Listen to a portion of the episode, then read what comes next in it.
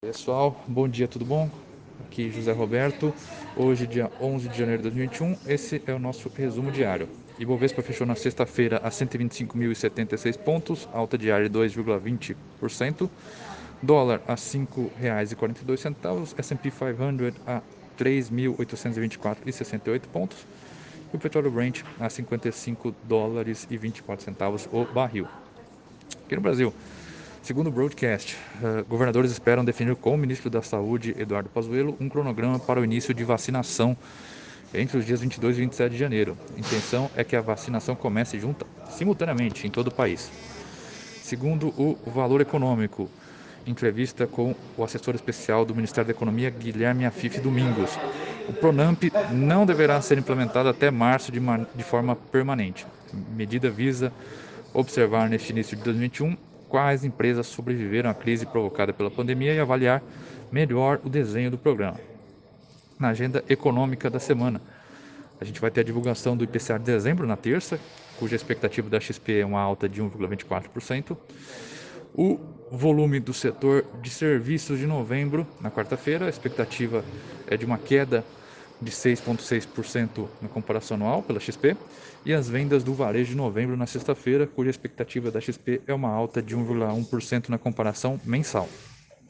Na política, atenções seguem voltadas para as eleições da presidência da Câmara e do Senado. Os deputados Baleia Rossi do MDB e Arthur Lira do PP seguem a agenda de viagens pelo Brasil. Atual presidente Rodrigo Maia elevou o tom das declarações contra Bolsonaro no fim de semana, chamando de covarde pela condução da pandemia.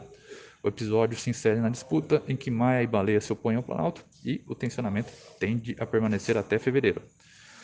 No Senado, a expectativa sobre a ampliação de apoios a Rodrigo Pacheco, candidato de Davi Alcolumbre, e sobre a definição do MDB, do candidato que deve enfrentá-lo.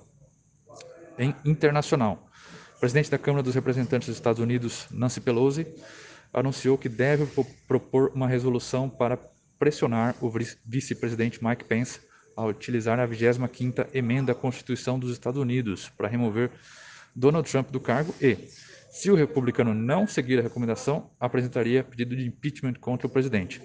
Resolução deve ser votada nesta terça-feira, mas não se espera que Pence use a emenda.